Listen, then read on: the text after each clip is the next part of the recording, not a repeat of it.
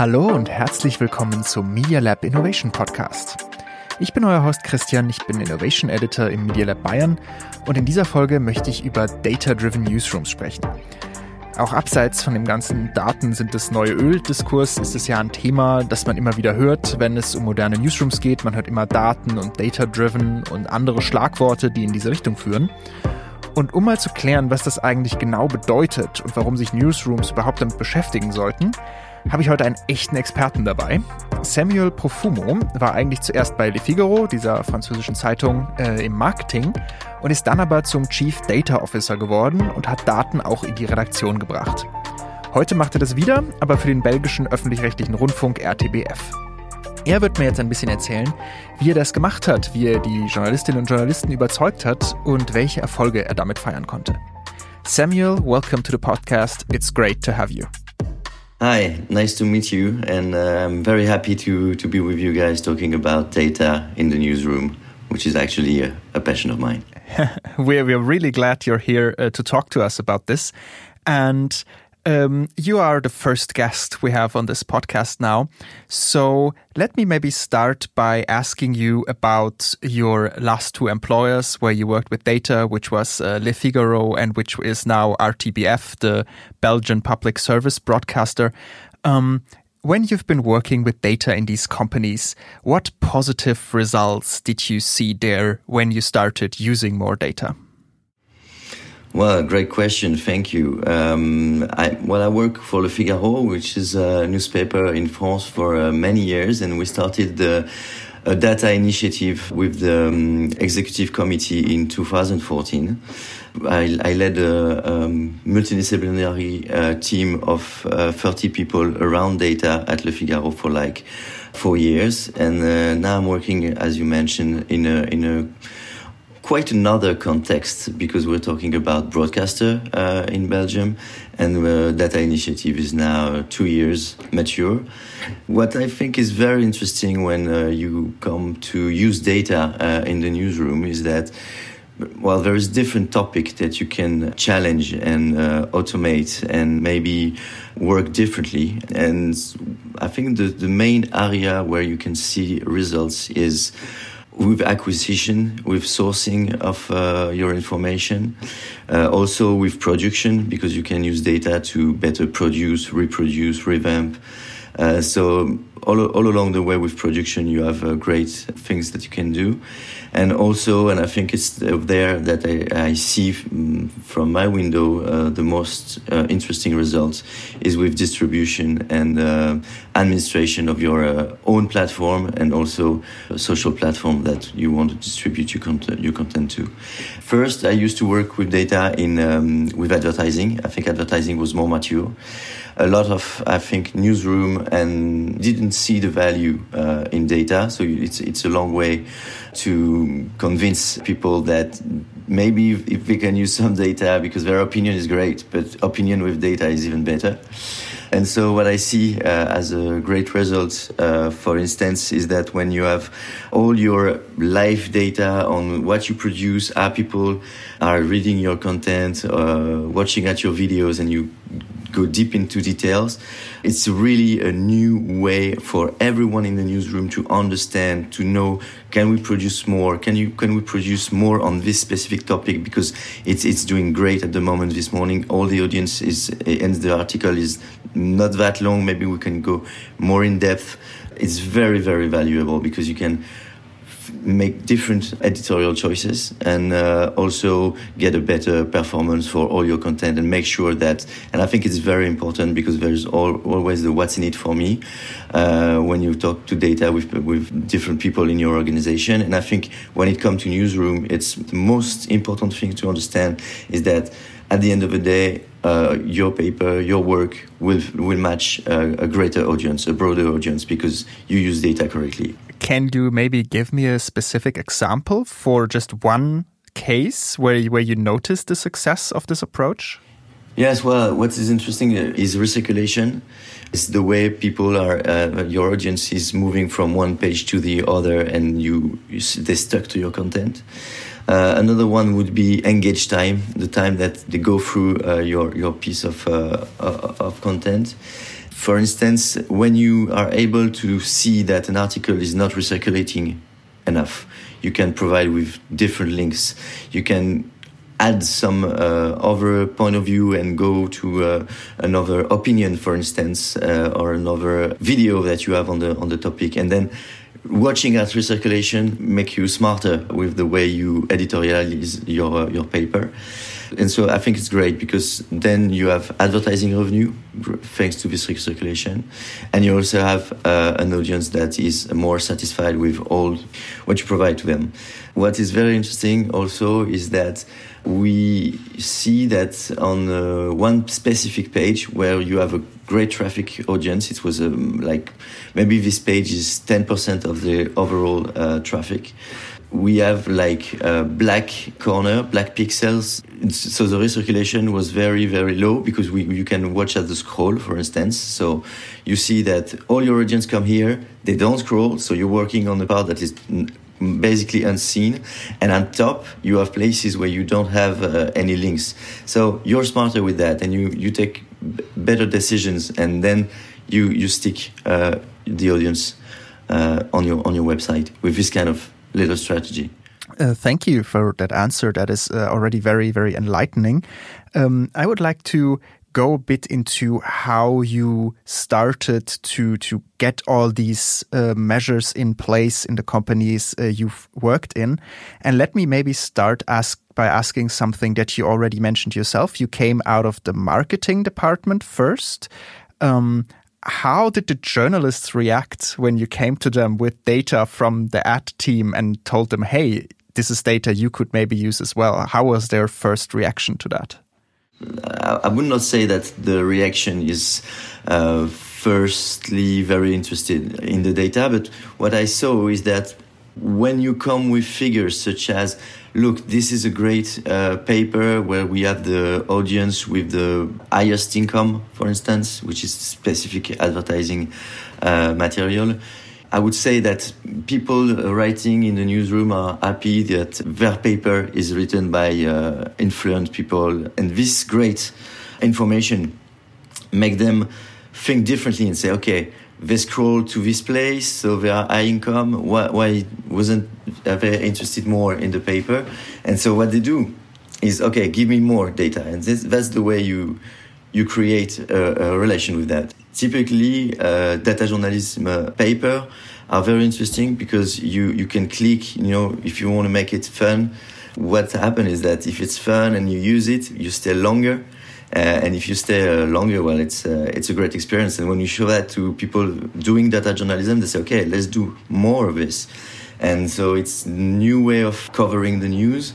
It's very modern, and uh, people are enthusiastic with that. So you'd say um, playing to the journalists' own fun at work and to to play to their curiosity that they want more data after you you kind of fed them with a little bit and then they got curious by themselves. Yes, more more and more. And I think what is very interesting is that when they understand uh, what's in it for them, they want the data real time. They open your uh, uh, analytics tool uh, in the morning and they, they quit in the evening. Some of some of them never quit. Actually, sometimes you have to detox them. Uh, did you did you see differences there in the journalists at Le Figaro and at RTBF, or is you, is that something you say that is independent from which media format you choose, and it's just a journalist thing that they're all curious, and no matter if they do radio or TV or newspapers after, this is a way you can get them to be interested in data. Well, I think I think it's uh, quite different uh, in newspaper because in the first place, newspaper is, is just text, so it's quite easy to copy. Uh, so from 2005, I would say that challenge on the digital market for newspaper was really great, and so I think they understood sooner that uh, it was very important for them to, if they want to monetize in the first place, to get some data, and uh, then uh, if they want to sell sell uh, su subscriptions, because I think, and more and more of the media uh, and newspaper media will have to make their audience pay. And for that, you need more data and you want to make sure which article is converting, for instance. So it was a great success at Le Figaro when we can say, because we, we have this question uh, what is the article that we should leave open or the article that we should uh, close?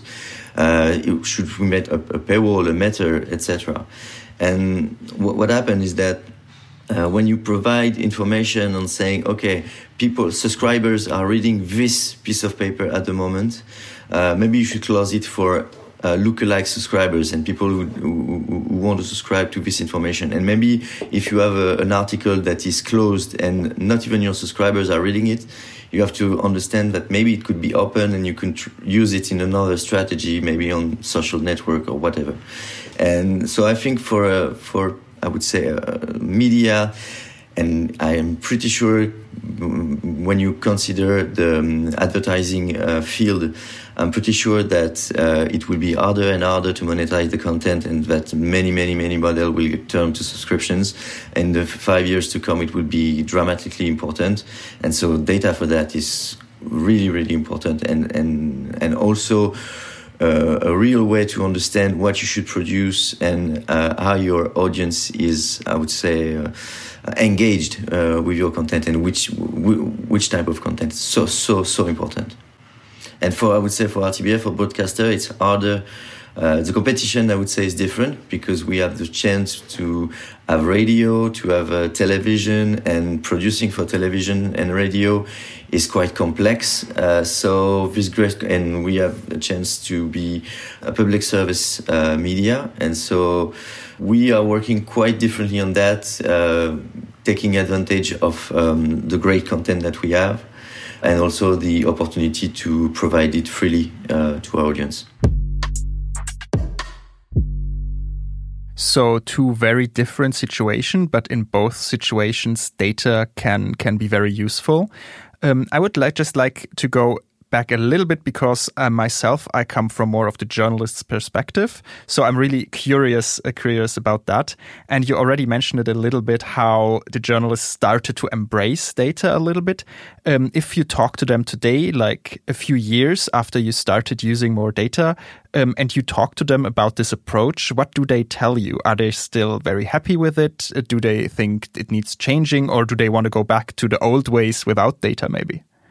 No one wants to go back without data because it's too it's it's like when you have uh, seen the light you know you, you don't want to go back to darkness. Uh, but i think maybe it's important and we'll see different uh, aspects uh, of uh, the um, the metrics because when you have a lot of metrics you need to understand what they mean and maybe you need not to follow them blindly uh, by just saying okay nice is the light there is this metric uh, i know how to make it move. But maybe it's not correct and et- ethically we are using and developing an algorithm that take that into account. And what is very important is that the distribution of your content is more and more algorithmic uh, it's the case with obviously the, the, the social platform are all about uh, algorithm, and we need to develop our own algorithm. The difficulty we, we had is that when you say uh, let's put an algorithm and it will do the editorial on the website, uh, people don't understand and they say okay if they want to replace us with uh, artificial intelligence and they don't buy it. But when you put data, first you say okay what happened. You put data to say why did it happen, or you then you put data to say what is going to happen. Then you have prescriptive rules that can say okay maybe you should do that if you want this to happen, and then you have your algorithm. And what is very interesting with the with the, the newsroom is that there is this great discussion around the algorithm and what we should, which KPI we should um, optimize. But, and there is a but, uh, it took time, of course, because you need to, go through the metrics. And then it's an interesting discussion around ethics. Maybe it's a game, maybe it's Sudoku. So we are going to provide people with a Sudoku uh, piece because they they say, they click, they're engaged, so your engaged time is higher, but is it really your strategy? Is it really what you want to do in the first place? And the discussion with journalists at, at the moment is this is okay, we have data, I think it's great. There's all the, the time when they, they discover the tool and understand more their audience, what they're doing, what they're producing. But at some point, you have to ask yourself, am I really looking at the right KPI? And uh, do we agree with newsroom? And do we agree with advertising? And do we agree with, with our audience? Because it's also the trust contract you have with them when you don't want to manipulate them and the data in, in the wrong way. So I'd say, I'd say there's a quite interesting discussion, but no, no one wants to go back. Uh, pretty sure. So you moved from the discussion of if or we should use data or not to the discussion of how we should use data, which is uh, really, really great. Um, I would like to talk about now to what uh, advice you would have to other newsrooms that are maybe not as far along in working with data as you are, especially like you personally, but also the newsrooms you're working in um, that want to recreate that, that want to get to that point too. What would be good first steps, uh, if you could maybe elaborate on that again, to start bringing data into a newsroom or to make data more important in a newsroom without losing both the trust of your employees, of your journalists, but also without losing the trust of your audience, of course? Well, I think what is important in the first place, I mean, the first step is gathering the data that you have to look at what happened yesterday and what happened uh, last week, etc. And make sure that you gather this, this, data, that you agree on that with all stakeholders, and that it's something that you look at every week at least. Then this discussion will say, okay, we don't have enough data. We have question uh, this question, this question, and then you say, okay, let's gather the data that can help us explain what happened. Then you will go in another step, uh, I think, is um, try to predict now. Because if you know what happened yesterday, maybe you can anticipate on what's going to happen tomorrow regarding new subscribers, regarding your overall audience, regarding specific audience on a movie or on a sport competition. Uh, and then you do that and you see and you look where you are can you predict that and try to understand uh, if you're still uh, on the on, on, page but all this way to the free first step. You have to share the data make everyone comfortable with it look at it uh, regularly and make sure that uh, it's it is shared within the organization. That you need a tool you need to share it through the organization. And then there is a great great step and i think it's the, the, the most important is to go live to make sure that it's not what happened yesterday, it's what is happening now on my website. And when you're there, that you have your KPI, uh, you shared it, people agree on what you, we were looking at. Uh, we agree on the figures and saying, okay, this looks like uh, correct data, and so everyone is, is uh, okay with that. Then you go to live and then you you can add many many many different features and agree on specific specific algorithm specific way of promoting your content on social media etc etc but i would say the first step is really not, don't go to artificial intelligence don't go to uh, algorithm and things like that if you don't have the data. And a lot i think a lot of uh, company missed this uh, opportunity and uh, this uh, important uh, reality. But if you want to do intelligence artificielle, algorithm, things like that, never forget the data, clean it, share it, uh, and make sure that everyone has access to it, understand it, and that you are building uh, the, the, the data culture with all your stakeholders uh, in a, in a, I would say in the right manner, step by step. So a step by step approach to data. That's that's really interesting. Um, I would like to ask something about what you said uh, just uh, now with um, make everyone understand the data.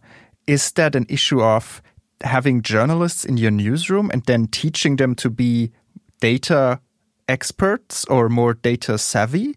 Or is it a matter of bringing data experts into your newsroom to help your journalists? I think it's important that, uh, and it's the case in at Le Figaro and also at uh, RTBF, to have a team of dedicated data collector, data stewards, data uh, analysts, and to put them at the at the service of the newsroom. And all actually newsroom but also it could be like acquisition it could be uh, uh, human resources why not or uh, marketing. But every time you need to have a sponsor in the newsroom or a sponsor in a uh, in, in the field you want to you want to work with data. So I would recommend a, a great sponsor which would be like editor in chief or uh, to, to make it uh, really visible in the in the newsroom and then you need to dedicate some journalists first. I would say uh, three, four, five, depending on the size of uh, your uh, your newsroom. That would be experts and collaborating closely and on, on a daily basis or on a weekly basis with data steward experts and data analyst experts. Uh, and I would say that you have your sponsor in your newsroom. You have journalists that are into data and they speak with the a data uh, team specialized and then you can go further and maybe share the data in the newsroom. Have those people uh, be data champion of your newsroom go and explain to other journalists. Uh, and then i'm pretty sure that at some point each and every one of them will be interested in understanding what happened with the audience uh, on the on the platforms that's really great to hear because it really shows that also it doesn't matter how big your newsroom or your company is. You can start with a small data team and like a sponsor in the, in the leadership, and then maybe one or two people in your newsroom that are interested in working with data anyway. And then you can start building from there with this step by step model you described which I think is a really motivating thing for all newsrooms because you don't really need to be a giant newsroom with a gigantic budget to start working with data. But I would uh, once again like to go because because you said it in the beginning yourself. You're very passionate about data, and that's really great to hear. But I do know that there's a lot of people that are not as passionate about data and that are skeptical about it. And I would like to I would like to give you the chance to to say to these people why do you think their worries are uh, not not reasonable is that um, when we when we talk about a newsroom that is data driven, being driven, of course, is not necessarily a good thing. Would you say that RTBF, where you're working now, is driven by data?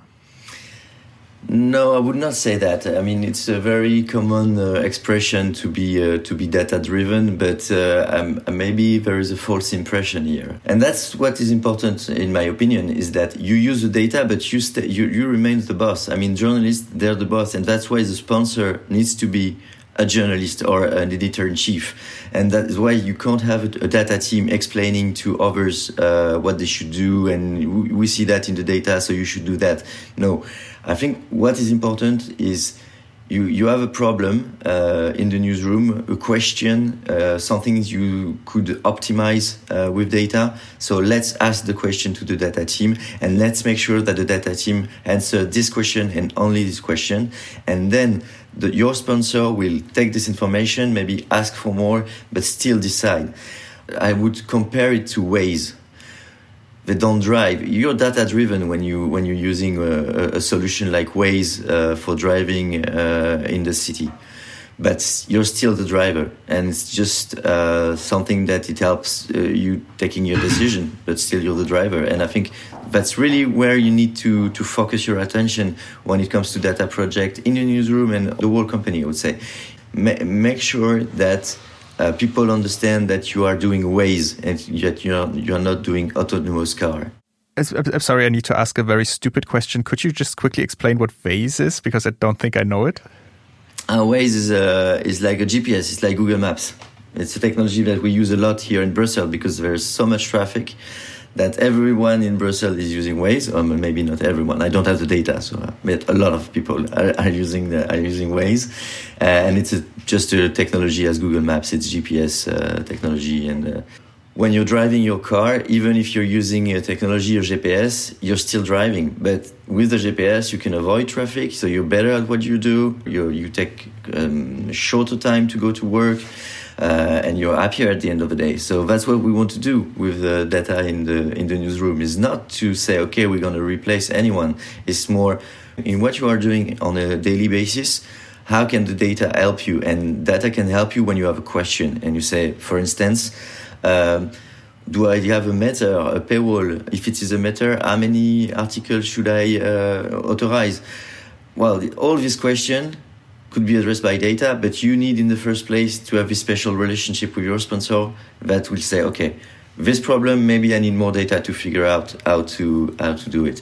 And then I think you have the, this first step. What happened here, as I said, uh, what happened yesterday, and and then. Um, add the data that you need, and I'm pretty sure that at some point uh, you just answer the question, and you have well, we have great relation with a journalist in the newsroom at the moment.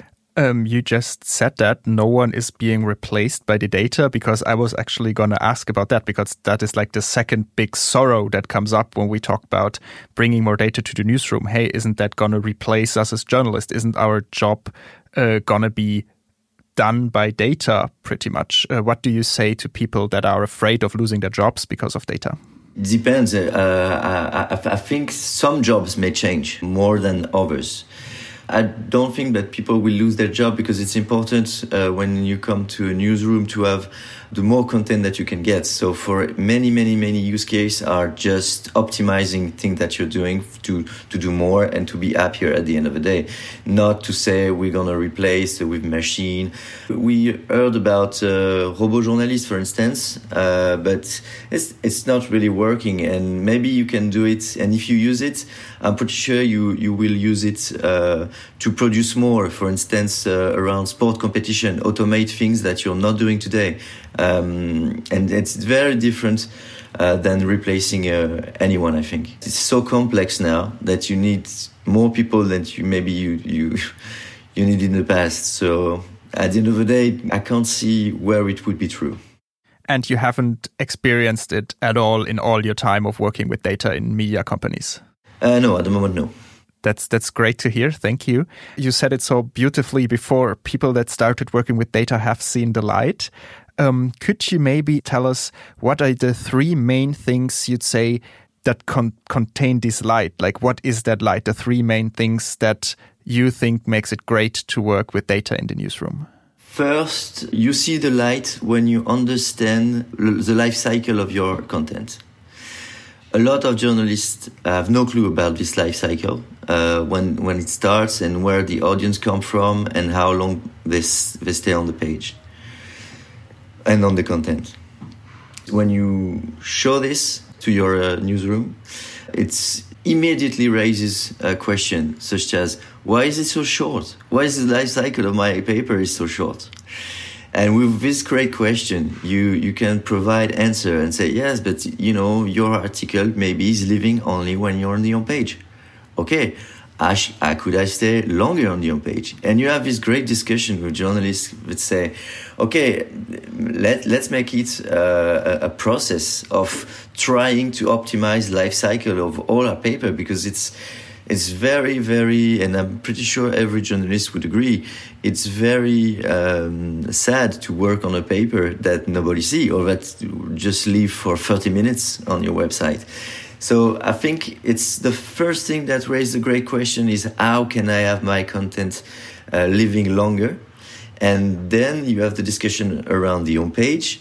You also have the discussion around uh, cross-linking in articles. So journalists understand that when they take a, a paper from a journalist, this journalist will take a paper also, and so it's cross-linking, and so you can develop your audience with cross-linking. Uh, and there's also why don't we sponsor it? But maybe you, you want to uh, buy some ads. Maybe you want to use your Facebook page. You want, and this is this great discussion saying, okay, but which one should be where? But the, the, the main target is not a vanity metric. It's let's make all our content live longer and make sure that we don't miss opportunities for, for paper.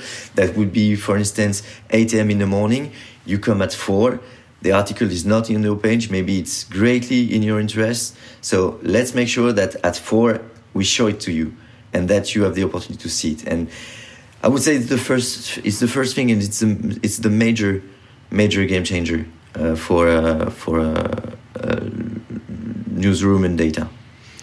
Thank you, thank you. Um, I feel more enlightened already, and I hope uh, our listeners feel the same. Uh, just for now, for my final question, and we touched on this like a few times during this, but I would just ask you again to just maybe in three sentences, what are your three main tips for newsrooms that want to be either start being more data driven or that are data driven already that want to be better at working with data? Uh, I, think if you, you're new to data, as I mentioned, uh, it's important that you gather the data, you talk about it, you share the data in the company, and you agree on what you're looking at, and make sure that everyone is understanding what you're doing with, the, with data. Then, if you're more mature and that this is already done in your company, um, I think it's time to open the discussion around algorithm, uh, artificial intelligence, uh, ethic also. Make sure that the metrics you're working with uh, don't have BS and that in the long run, maybe you're not following um, with this data and KPI the strategy uh, that would be interesting in the long run.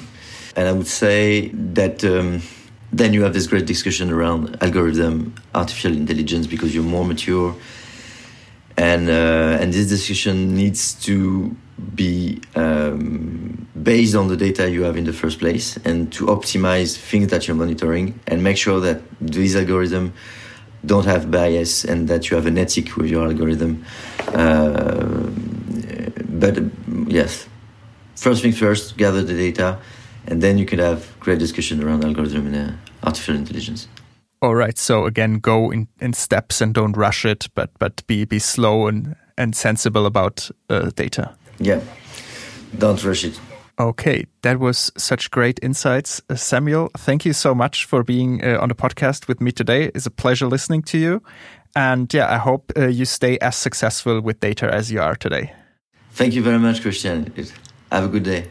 You too. Bye bye. Ja, das war Samuel Profumo und das war diese Folge des Media Lab Innovation Podcasts. Ihr findet diesen Podcast überall, wo man Podcasts ebenso findet, also bei Spotify, Apple, Deezer und so weiter.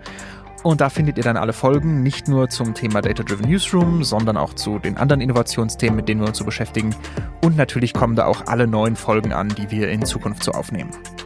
Weitere Infos zu uns oder zu allen möglichen Themenfeldern der Medieninnovation findet ihr auch auf www.media-lab.de. Da ist sicher auch für euch was dabei. Ich wünsche auf jeden Fall viel Spaß und bleibt innovativ.